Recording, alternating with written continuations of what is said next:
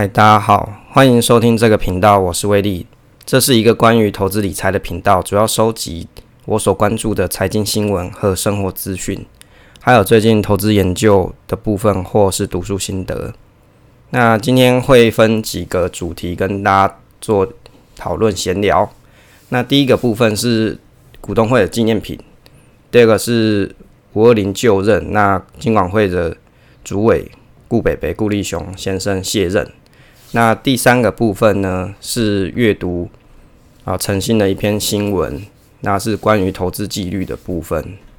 那第四个部分呢，是美股的投资化指数投资五年的这个心得，那跟大家做个讨论跟分享。好，第一个关于股东会纪念品这个部分，其实以前在买股票的时候，我并没有特别去领这个股东会纪念品。第一个是我根本不知道去哪里领。第二个就是我买的这些纪念，诶、这些股股票，我根本搞不清楚它有什么纪念品可以领。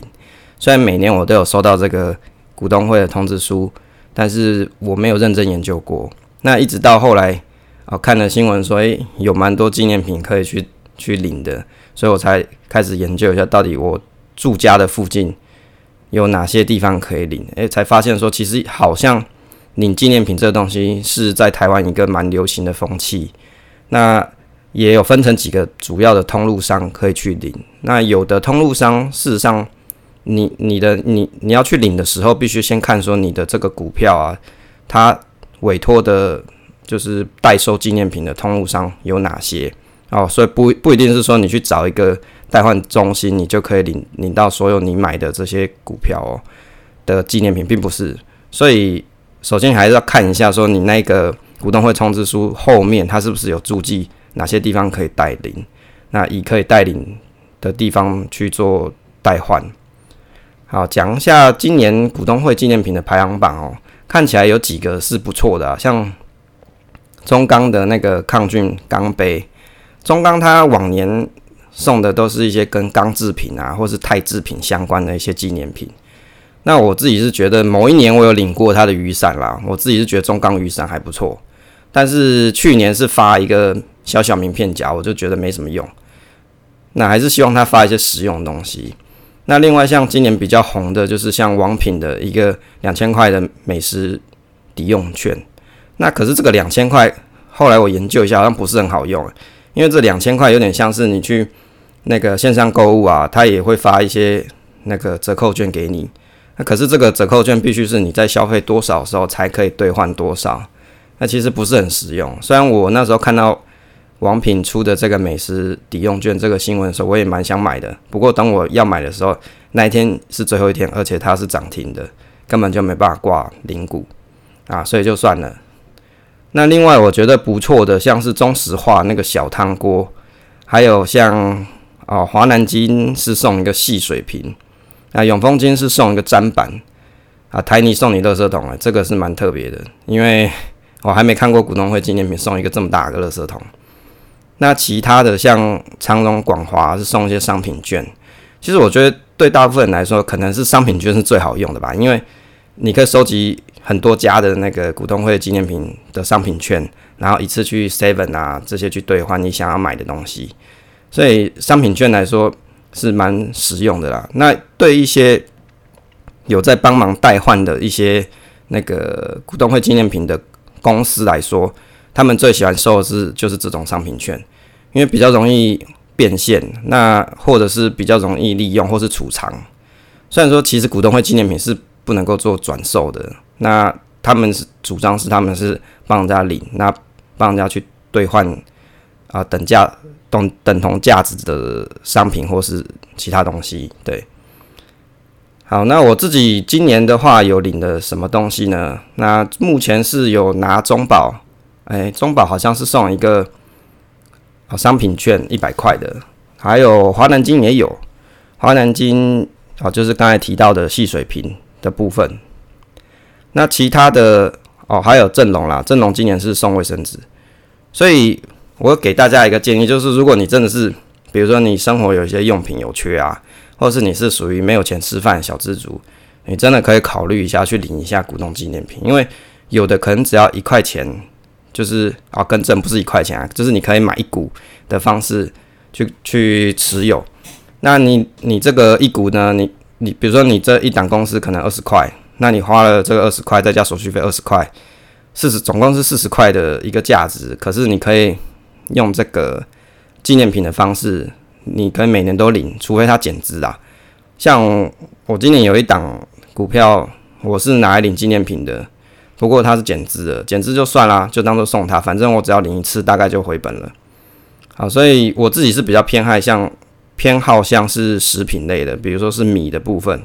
因为米的部分蛮实用的嘛，很快就会吃完。那再来就是卫生纸的部分，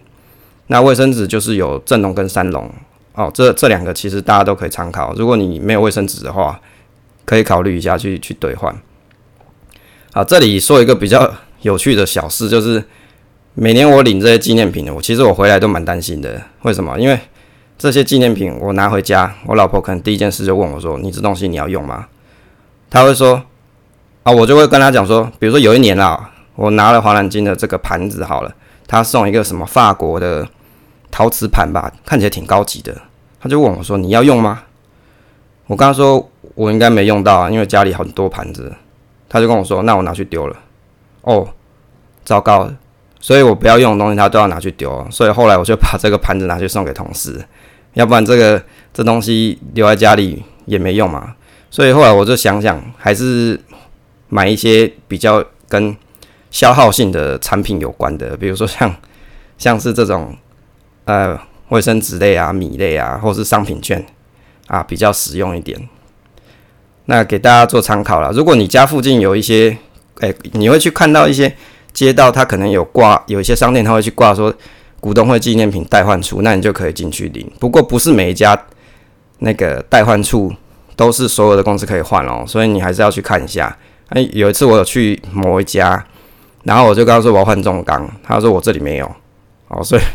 所以不是不是每一家都可以互通啊。当然有的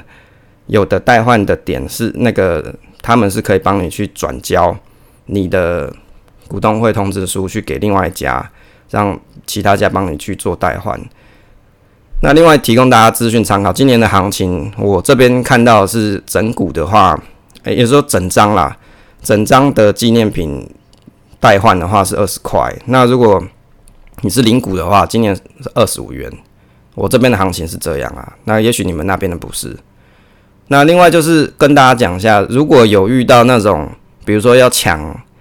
啊，委托书的部分的时候，通常纪念品会好一点，所以可以关注一下有哪些公司，它可能会有一些就是要征求委托书，那你就可以考虑在它征求之前，你就在最后买进日的时候，你就可以买进，也许它的纪念品会好一点，也说不定啊。对，那给大家做参考。如果说你真的缺钱吃饭啊，好，或者是缺钱买卫生纸，真的可以考虑一下，因为没有多少钱，那也也。鼓励大家多多参与这个公司的治理跟经营的。好，第三个我所关注的新闻是，诶，顾立雄主委今年啊五二零，那他卸任了。那在这之前呢，我想纪念一下。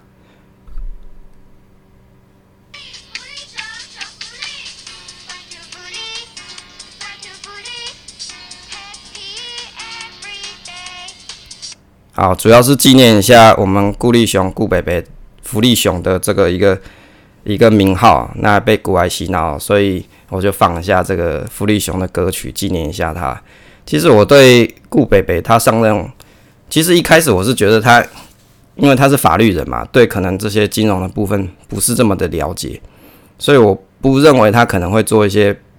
好的事情啊，或者是应该说正确的事情。不过到他现在卸任，我觉得其实他做了蛮多事情是。以前的金管会主委没有做过的。那先撇开这个石油正二没有下市的这个问题，因为我不太熟石油，所以不谈这一块。但是就在他就任的期间，我觉得他有一个东西弄得不错，就是他有啊提出一个好想退的方案，就是鼓励全民可以自主做退休投资的这个实验专案。那鼓励大家可以透过长期的投资，为你未来的退休做准备。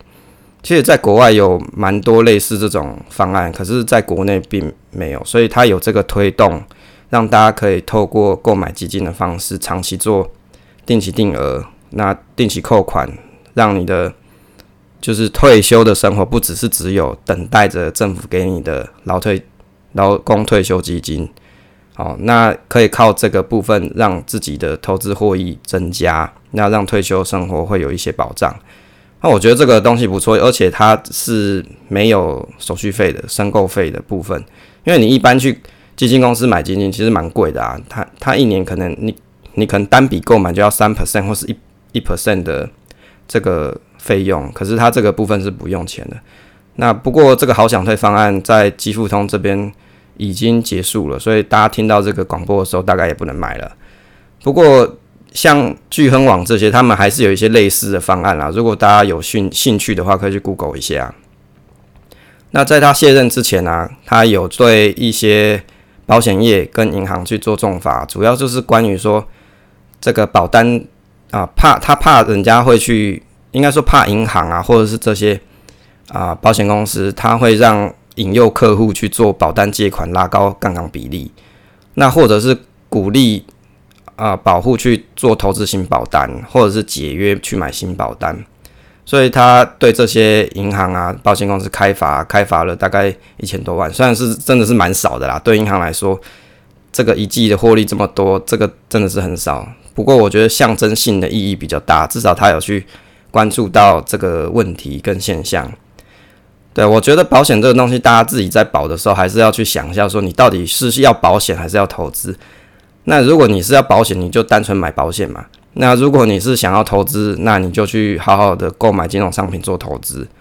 那投资型保单，我自己是觉得是一种变形化的保险，就是有点像是你牺牲了你的保险的价值哦，你的保障，然后去换取一部分的投资的部位啦。当然，我不是这么建议。如果你你真的很喜欢保险，你就好好买一个对你这个年纪哦，以及你所需要的保障的额度去购买。那如果你真的需要投资的人，你真的想要投资人，那你就去单纯做投资行为就好。那如果两个混在一起，通常不是这么的建议，因为蛮有可能你的你你可能会有一种情况，就是你投资没有赚钱，呃但是你的保障也被下降了，所以这个不是挺好的。好，我们鼓励大家说做一些比较纯粹的的购买行为，就是投资归投资，保险。归保险，这样会比较好一点。那反正不管保险业务员怎么跟你推销，一定要独立自我思考的意识，知道说现在我的保障额度是多少，然后够不够？如果不够，那我就针对不够的部分做购买。那如果我已经够了，那好吧，我就可以把这些多余的资金做，比如说做投资啊，或者是做急用金的储存啊，这些都是一个不错的方式。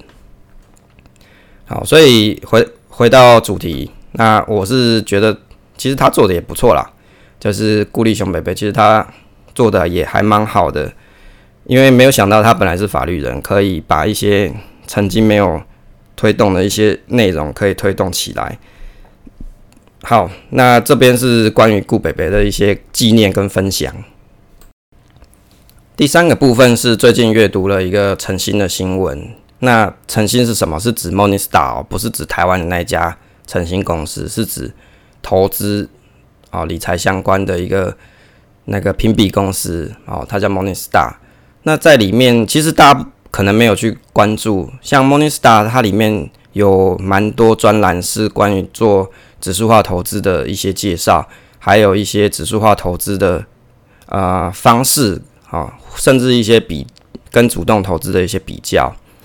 那这一篇是群友分享，他的名这一篇的文章的名字是 How to Stay Disciplined，也就是说你要怎么去维保持你的投资纪律。那我大概看了一下这篇文章，那也跟大家分享一下。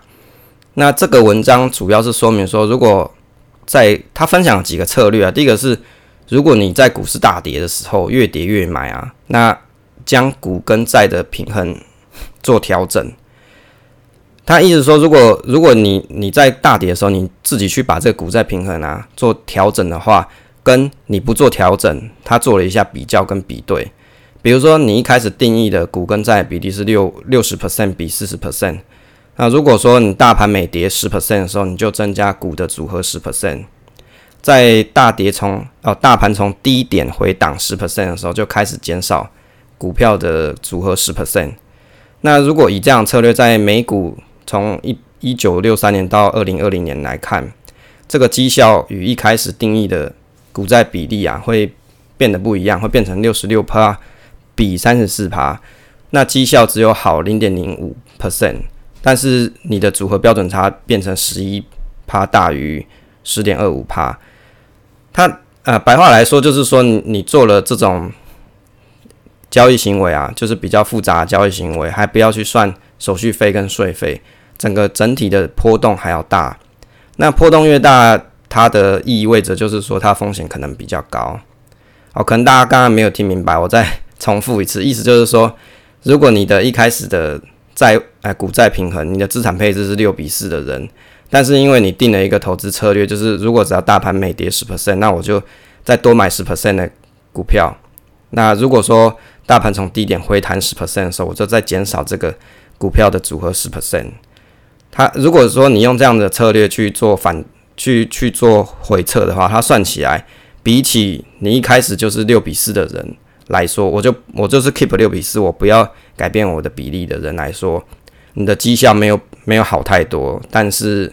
手续费啊这些交易行为次数更多，而且你的组合的波动还比较大，风险可能会比较高。它说明说这个策略就是说，因为它是反市场趋势，在市场走下坡的时候，你累积的股票组合，那但是你在市场回升的时候，你就砍掉。这个增长的部位，也就是说，在低档的时候你购买部位，你涨了十 percent 就卖掉嘛。当然说这个绩效就不会太好，那而且会跟你本来你想好投资股债比例会有不一样，变成超过你本身对于股债平衡的预期。那第二个，当然我个人是觉得低档的时候做一些适度购买是不错啦。那好，他接着他举例的第二个策略是指说，如果你做 Marketing tracking 啊，也就是，呃，简单来说是市场趋势跟踪。如果你在每个月的结尾的时候，把指数的数值跟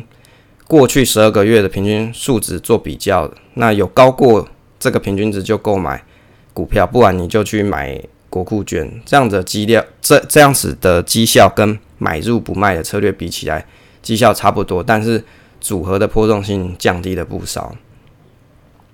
他这边介绍其实就是市场动能的这一派学说的介绍，意思说我们在购买股票的时候，首先要先看一下大方向趋势，比如长期的趋势现在已经转折向上了，那转折向上的情况出现的时候，我再去做购买，不然我就去拿去买债券。但是他有提到，啊，对，他提到这个这个策略的风险跟缺点，就是说，如果说在趋势不是很明显的时候，那比如说像盘整，那你就破功了。因为盘整的时候，你看不出趋势往哪里，看不清楚现在是该该买就是股票还是要买债券。但是如果说趋势是明显的时候，它这个方式就有效了，那你就可以让你的组合的波动降低不少。那波动性降低不少，言下之意就是风险可以下降一些。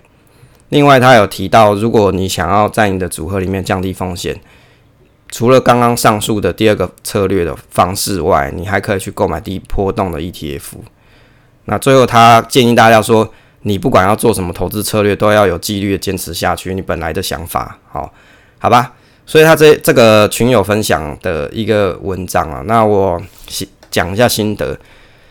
我自己是觉得。投资基本上是去讨论未来还没有发生的事情，也就是说，你一定是看好某一个金融商品的未来，所以你去买、去购买持有。那我们去做一些配置，去降低这个资产配置啊，资啊，去降低啊资产配，我们会去做相关系数低的资产配置的组合，只是为了要让你的波动性降低。那用途只是控制风险而已。那我觉得很多指数化投资的那个作者。或者是一些推广者，他们会常常强调说，啊，过去的绩效不代表未来。但是他在想他的策略的时候，分析他的回撤的时候，常常又会去用，比如说美国两百年的历史数据来计算。我就好奇啊，如果说你这样算完了，是不是代表说你所提出的这个策略一定是没有用吗？那人常常会有一种想法，就是我会去找啊各种正面的佐证，去相信自己相信的事情。但是也许只是自我感觉良好啊。那对我来说，我觉得投资上一定都会有风险，重点是在于说这个风险控制是不是自己可以睡得着觉。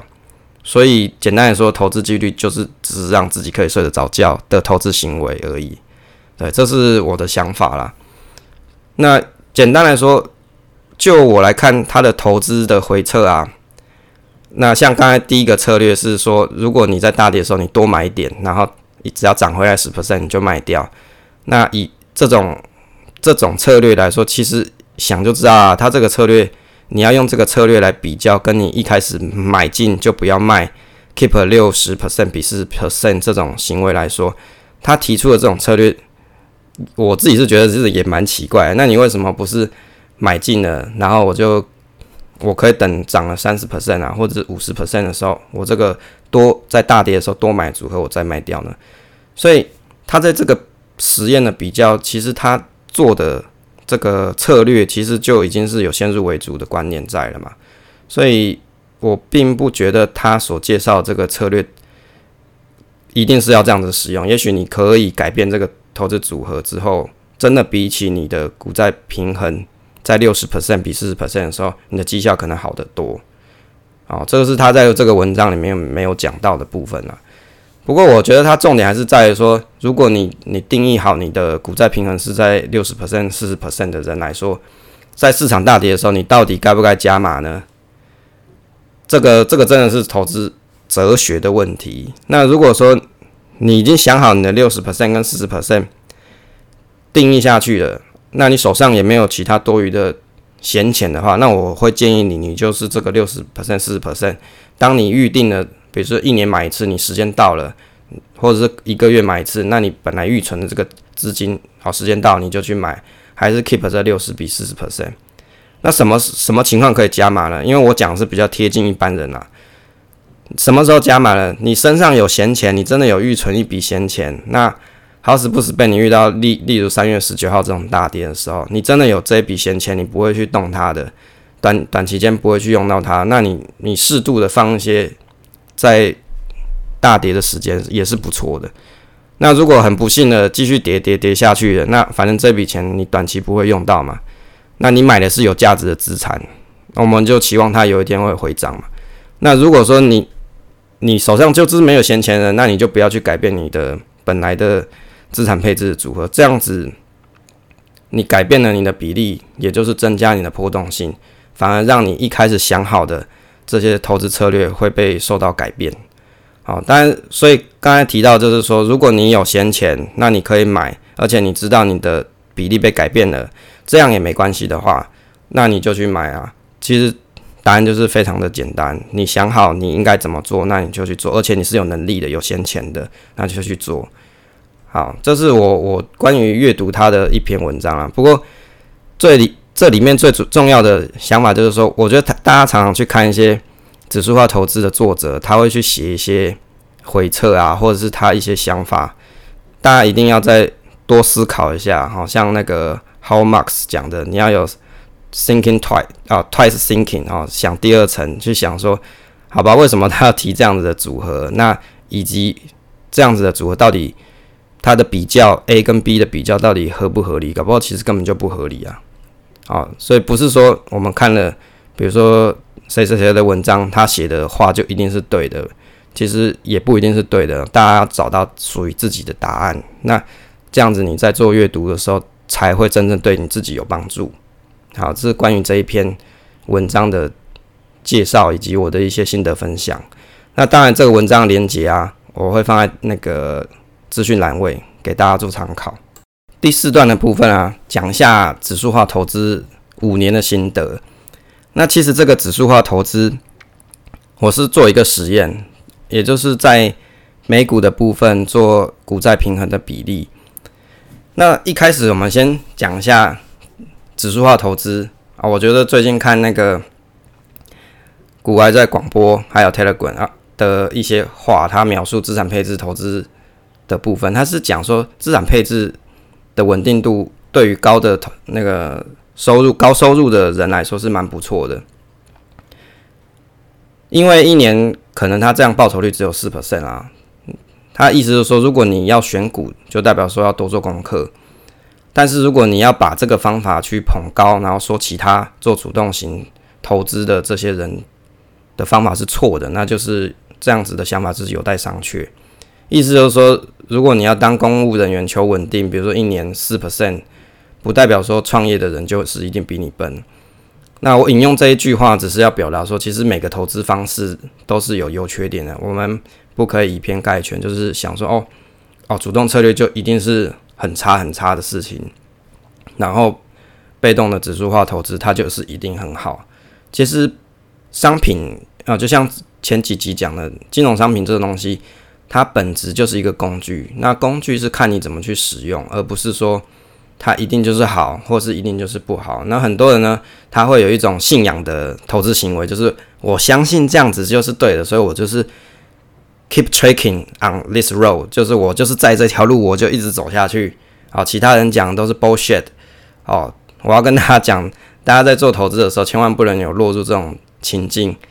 不管你是喜欢存股，你是喜欢指数化投资，或者你喜欢短线，好，或是当冲，好，这些投资行为，你大家一定要有一个独立思考的想法。那不是说哦，我就是一定要这样。一定别人讲都是跟我不一样啊，其他人都是异类啊，大家一定要照我的方法做，这样才是最好的。如果你的你的投资的想法真的是这个样子的话，那我还真觉得你不要投资好了，因为你的想法已经有先入为主的标准，然后认为一定要一定要怎么样子做才会是对的，那这样子你就缺少了很多新的投资策略的想法。的机会就是你如果有新的投资策略想法进来，你可能不会去接受嘛，你可能也不会去改变自己的投资方式。当然这样是有一个好处啦，我们可以讲说你可以 keep 你的投资纪律，但是缺点就是你没有什么灵活性，好，你可能少了一些那个就是灵活运用你的投资工具的方法跟机会。好，那回头来讲这个主题，就是在二零一五年的时候。我就开始做美股券商的开户，去购买了 VT 跟 BWX。那这两个，一个是全球的股票啊市场 ETF，另外一个是非美债券的部分。一开始我在二零一五年的时候，也是看了绿角的书去购买这个股债平衡的部分。好，因为他书上的范例，其实第一个范例就是写这个啦。那也教大家说怎么去分季购买这个股啊这个。美股券商的部分，所以一开始我就配置股债平衡是八比二，做一个实验。那到今年是五年，那购买这五年，其实我真的也没有什么去管它，就是放着，然后就是有时候去 tracking 一下它的绩效。那 VT 到二零一九年的最高，可能有到了二十二 percent 左右，哦，这是累计报酬率绩效。那到今年的话，因为今年有遇到三月十九号大跌，所以大概绩效是十三点四七趴。那债券的部分是五点四趴。那如果说整体来看，整个投资的组合整体啊，就是股债平衡八比二这样子 keep 下来，换算出来的 XIRR 年化报酬率是六点四 percent 左右。所以其实长期看起来六点四 percent，我自己是觉得对我来说算还不错了啦。我是蛮庆幸说，过去这五年全球的景气还算是不错，因为这个这个组合的配置主要是针对全市场性的配。配置，那不过可以想一下一个检讨部分，就是如果说刚好我们哎在面临退休的时候，而且这时候股市又大跌，那好死不死这个组合又是负数的时候，好像今年三月十九号的时候，VT 它跌最深是跌到负二 percent，好，债券的部分也是有负负二负三 percent 的情形。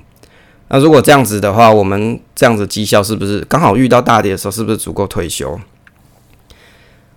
那有的人可能会想说，反正抱着不卖一天，它就会回来嘛。那不过，如果你真的是在投资的时候，投资退休的时候啊，就是在介于你退休的这个年纪的时候，你的投资，你只剩下投资的时候，没有其他收入，你会不会对你的投资就更没有信心呢？因为长长抱不卖这件事情是对的，没错。不过，像凯因斯说，长期来看大家都死了，你有办法抱着到你你要死的那一天吗？这个。这个其实也是值得我们去思考的一个一个地方。那在四月的时候，因为那时候才刚大跌完嘛，然后那个《漫步华尔街》的作者叫莫基尔，他有讲说他现在已经停手，没有再购买。那不过我觉得重点不是他买不买啊，这个其实不关我事。他不过里面有讲到一个地方是说，像现在在大跌的情形，他比较看好说可以去发放股息的高股息股，像是电信商啊、电力商这些。其实这个意味着就是说，像这些基本刚需的需求的产业，如果你在空头的时候，可能会是一个比较好选择啊。如果照他的意思的说法是这个样子，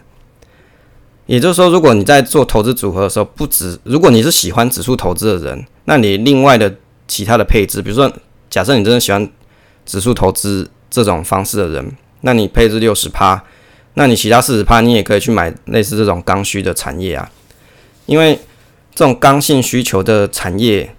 基本上就是不管你股市大跌或是大涨，这些产业都还会持续。就像刚才讲电信、电力，哦，那这些这些公司，你总不可能你在大跌的时候你就不用上网嘛，你也不可能大跌的时候你就不要用电嘛。所以，像这些刚性需求的产业，它会有一个很强力的支撑。所以你在产业空头的时候，那这些。这些公司其实它就是一个不错的选择。如果你真的有钱没有地方放，那你又怕指数一直往下，那你又怕你买的那个选择的公司状况不好，比如说科技业的公司状况不好，那你倒是可以考虑在平时的时候，不是这样大跌的时候去买这些产业，就是你在平时的时候，你就可以考虑把一部分资金配置在这些有刚性需求的产业上。那我们这边举例一下，像三月十九号的时候，以台湾来说啊，中华电信它最低价是到一百零五点五元了，跟年初啊，今年二零二零年一月二号开盘的时候来比较的话，跌幅只有负三的三点六 percent。那比起同期的台股啊，那啊、呃、以换算来说，大概是跌了二十到三十 percent 啊，我记得是将近三十 percent。所以用这个数字来告诉大家。像平常的时候，大家都说这种五 G 摊体哈会影响未来的获利，怎么样？大跌的时候呢？哎，怎么会大跌的时候反而它还抗跌？这个是不是很奇怪啊？因为平常的时候大家都觉得说，哎，这个未来中华电信啊，或是像台湾大哥大这些，因为他们有在五 G 上做投资，所以它的获利未来的营收可能会受到蛮重的影响啊，就是等于说你必须要扣掉这个成本嘛。那有的网友会说啊，你这个你买像这种电信产业啊，它这个股价成长性很低啊，这根本就不适合存股。你买这个干嘛？不如去买那个大盘指数啊。像二零一九年的大盘指数就蛮不错嘛，可能可以得到二十 percent 的这种投资报酬。但是这边就是要讲啊，你你在选择你的金融商品的投资的时候，比如说你选了这种刚性需求的电信产业。你选择是一个稳定度嘛？那当然就会牺牲掉波动性，这个本来就是 trade off。你没有办法说很贪心的什么都想要啊，缺点都不要嘛。所以在投资配置的时候，你可以去思考你的策略啊。你是希望像这一种比较稳健发放股息，那有刚性需求的产业多一点，还是希望你的投资组合是成长性高一点的？那你喜欢成长性高一点的？假设以指数化投资人来说，他会去买大盘，那你大盘的比例你可以买多一点啊，然后这种稳定刚需的产业你可以买少一点。那颠倒过来，如果你你自己的个性是你很怕死，你怕那种台股一次到三月十九号就大跌二十趴、三十趴的人，那你你倒是可以去配置一些这种刚性产业，因为你看嘛，它它怎么跌，它也才跌负三趴，同期的市场跌了三二三十趴以上，它只有跌负三趴，那这会是一个不好的。金融商品嘛，其实不会啊，就是看你怎么去应用应用这个商品而已。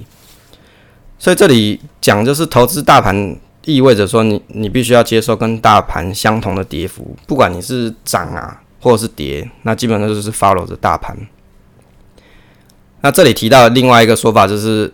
投资大盘指数好处就是说你不用去管现在哪个产业当头或者是衰退。反正如果你用市值型加权来看的话，只要指数它还活着，那基本上它自己会去筛选，把市值高的放到前面去嘛。所以你一般投资人就不用去烦恼哪个产业会被没落。那不过我我会觉得啊，既然你是活着投资，你又还没死，怎么会觉得说一定要靠指数的自动去筛选，一定是必要要素呢？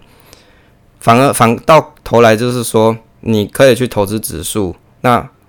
利用指数去建构你自己属于你自己的投资组合。比如说你喜欢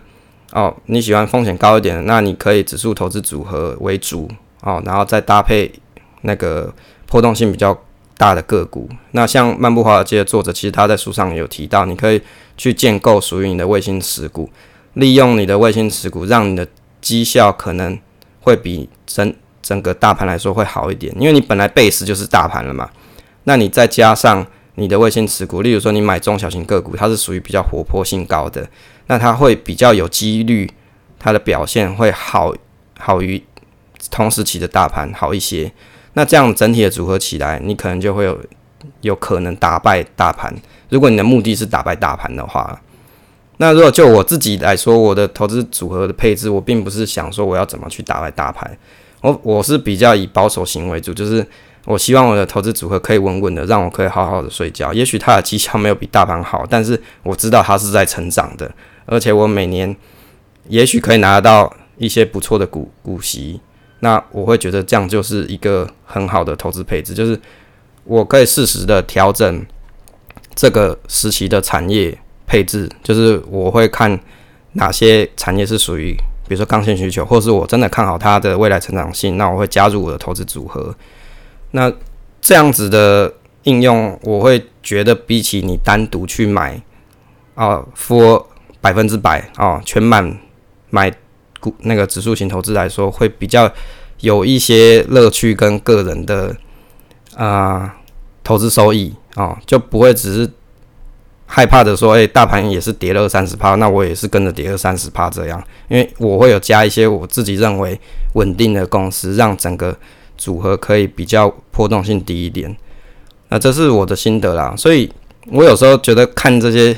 啊投资的新闻啊，或者是一些文章，我反而会去想想，诶，人家的这种观点用在我自己身上的时候，我是怎么样子的想法？那有这样子的想法，我觉得对于看这些资讯来说才会比较有意义。好，所以不要说你去看 FB，人家说啊，你干嘛去买中华电信？那你干嘛去买台湾大哥大？这些不是？已经是过时的存股标的了嘛？你怎么还去买嘞？不是啊，我们又不是百分之百都是买这些东西，我们只是占有我们投资比例里面的一部分。那借由这样子的一部分去降低整个投资的风险